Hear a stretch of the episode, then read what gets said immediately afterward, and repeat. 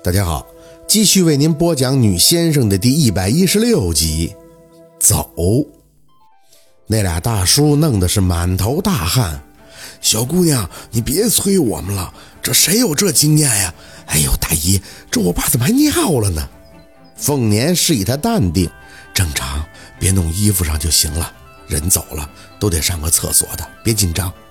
宝四急得想跳脚，想帮忙又插不上手。眼睛不停地瞄着时间，甚至感觉秒针每过一下，这心都跟着一揪。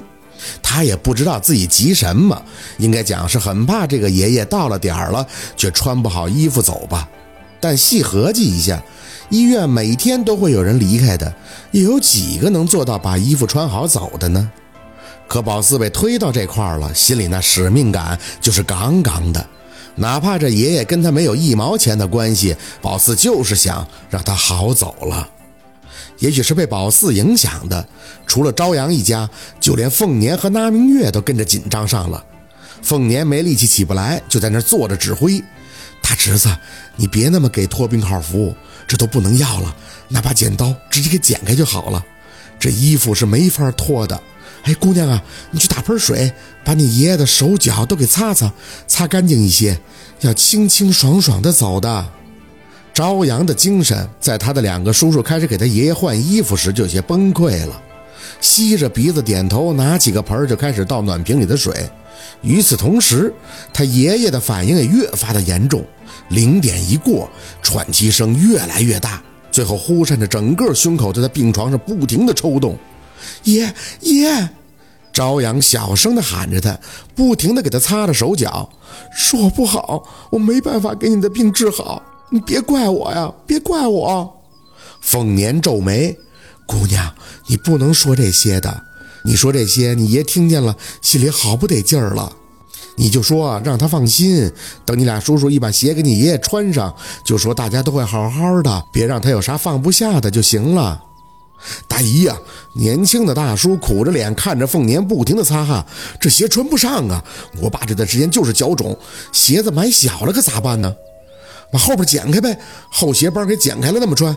上了年纪的大叔就开始支招，拿过那个之前给朝阳爷爷剪衣服的剪刀就要剪鞋，不能剪。真得说一句，这仗着有凤年在了，否则谁明白这些东西啊？你剪开了，他这下面不就得踏着鞋吗？这就不跟脚了。那那咋整啊？这小姑娘不是说十二点十分吗？现在去买大号的也不赶趟了呀。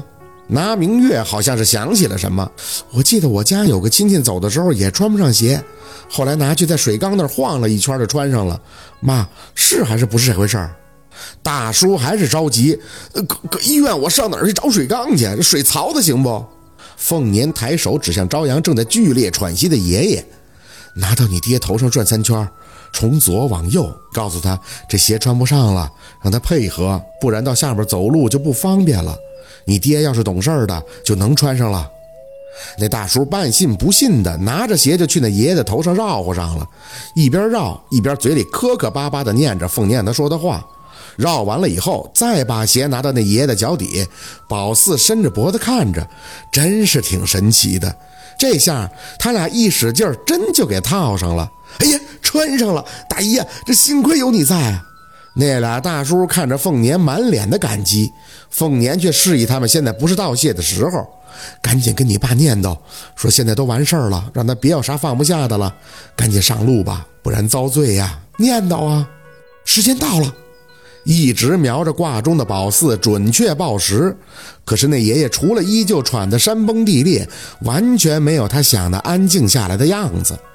哎呀，宝四，是不是你说的这个点不准呀？现在这不更喘了？那明月小声的在宝四身后念叨，瞅着我都难受。那俩大叔没了主意，回头看向凤年，大姨，你说这咋回事啊？咋现在还在医院呢？一旦我爸又像之前似的成宿成宿的喘到明天早上，不还得把这身衣服给扒下来呀？这可老难穿了。凤年紧蹙着眉头，像是在想着什么。不对，他这状态不对，是有事儿没完。那个姑娘啊，你想想，你还有啥没跟你爷答对明白的？朝阳摇头，一张脸早已经六魂无主。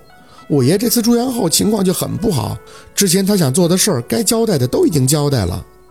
凤年摆手：“我不是说这个，就是，哎，头发，你爷的头发你给梳了吗？有的干净人要走的话，必须是要从头到尾都利利索索的。没没梳头，那就赶紧梳两下啊！对，拿梳子蘸点水。真的，要不是时间地点不允许，宝四真的很想对姥姥凤年竖起大拇指。关键时刻还得姥姥压阵，不然这一病房的人都得麻爪了。首先，这情况是明摆着的，宝四还在旁边不停地提醒着：“十二点十分，十二点十分的。”结果呢，现在已经过了十二点十分了，那爷爷还是喘得十分严重。最重要的是，宝四现在心都有点虚了。不是他盼着那个爷爷走，就是觉得这衣服也都换完了。你说要是真出个什么岔子，明儿早上再给扒下来，然后大家还说他小孩在那瞎掺和耽误事儿，这可咋办呢？宝四正在那看着朝阳拿着木梳给他爷爷梳头，胡思乱想着呢，眼睁睁的就看着他爷爷忽然“儿”的一声就一下，然后那半闭的眼睛就好似往上翻了一下，随即露出一条细细的眼白。瞪大眼，宝四喘气都不敢去喘，这什么情况呢？滴，心脏监控仪率先发出警报。宝四眼睛一看，就看见监控屏幕上的线开始急剧的走直，血氧血氧没了。朝阳不自觉地提高了声音：“爷爷爷，你俩大侄子，你俩快，一个去叫医生，一个看看时间，这个离开的点要记住啊。”宝四僵僵地站在那里，只感觉眼前的人顿时就乱了。一个大叔着急忙慌的就往外跑着，喊着大夫；一个大叔却像是看不懂钟表那样，不停地跟姥姥求证：“嗯，大爷，现在是十二点十五，是十五吧？我爸是十五走的。”爷爷爷，朝阳还在哭，不停地大叫着那个露着小小边缘眼白的爷爷。姥姥急着提醒他：“换好衣服就不能哭了。”大侄子，快把他拉开！你爸现在还没彻底咽气儿呢，他一哭，你爸听见了，心就乱了。那个大叔虽然没哭，但表情一直都是发懵的，显然被这情况搞得也是措手不及。他上前拉开朝阳，嘴里小声的劝着：“好了，咱之前不是说过了吗？你爷爷走了不是坏事儿，这太遭罪了。咱们该尽的孝都尽到了就好了。你现在哭有啥用啊？”除了给自己哭坏了，你爷爷哭不活呀！宝四是没啥反应，脑子运转的空档还在间歇的想一个问题：不是十二点十分，是十二点十五。那这有个三五分的误差，应该不是什么大事儿吧？让开，让我看看患者情况。冲进来的医生一奔到那爷爷身前，也愣住了。这这衣服都给换完了。站在他后边还有些黑眼圈的护士也是满脸的不可思议。这家属也太有先见之，没等话说完，他就意识到自己失言了，仓促地清了一下嗓子，结果医生打出的一个都是平行线的心电图报告，递给朝阳，签个字，节哀吧。朝阳吸着鼻子接过那条长长的纸，弯腰签上了自己的名字。医生检查了一遍，就收好了自己的听诊器，看着朝阳点头，患者已经没有生命迹象了。你们是准备在我们医院的太平间停一晚，还是需要我们帮你联系火葬场的车？如果打算在这边安葬，我建议现在给火葬场打电话，殡葬事宜那边就会有工作人员着手安排了。朝阳是说不出什么话的，这个时候只能他那两个貌似还能拿出事儿的叔叔张罗。哎，给火葬场打电话，我们也是之前就打算直接在那儿办丧事儿的。医生没多言，说了声节哀，就让一个男人跟他去办公室。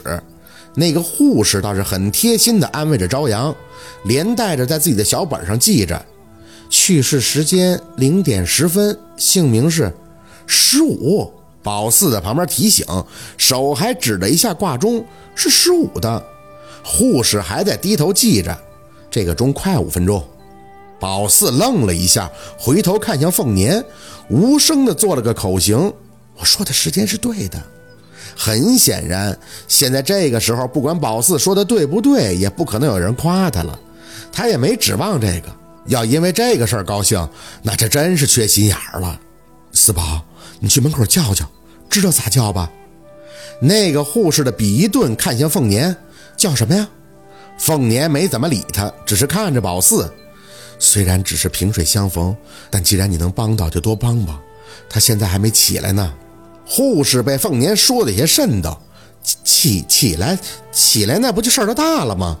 朝阳是没说什么的，要么他现在也说不出来什么了，就是整个人有些恍惚的含泪站在那里，软软的依靠在他那个有些发懵的叔叔身上。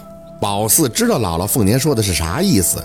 从小到大，不管他开没开窍，葬礼这热闹凑的是最多的，所以抬脚几步就奔到了门口，扯着嗓子就来了一声：“西南大路，你朝前走啊！”